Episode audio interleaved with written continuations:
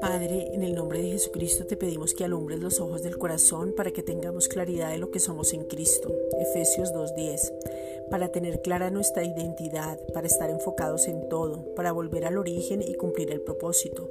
Romanos 8.29. Para tener revelación de que al volver al origen podemos adorar con toda libertad y tener intimidad para tener una relación más estrecha y desde ahí vivir sabiamente en este tiempo. Efesios 1.6. Padre, en el nombre de Jesucristo te damos gracias porque nos podemos enfocar, tener claras nuestras metas y ser claros en el propósito. Romanos 8:29.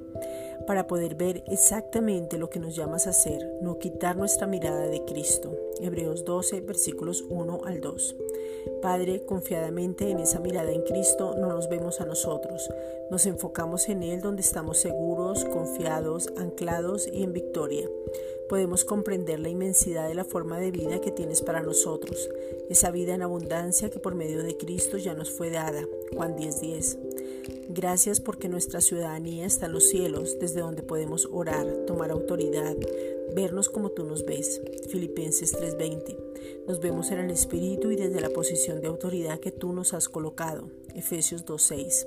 Sabemos que en Cristo hemos sido colocados en lugares celestiales. Efesios 2:6. Para poder ver claramente la posición que tenemos y lo que somos imitándote como hijos amados. Efesios 5:1.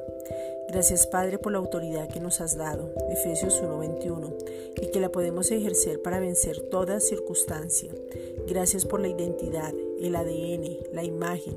Empezamos a ver como Dios Padre ve todo, está por encima de las circunstancias y empezar a hablar bien, porque el Padre llama las cosas que no son como si fuesen, y nosotros también.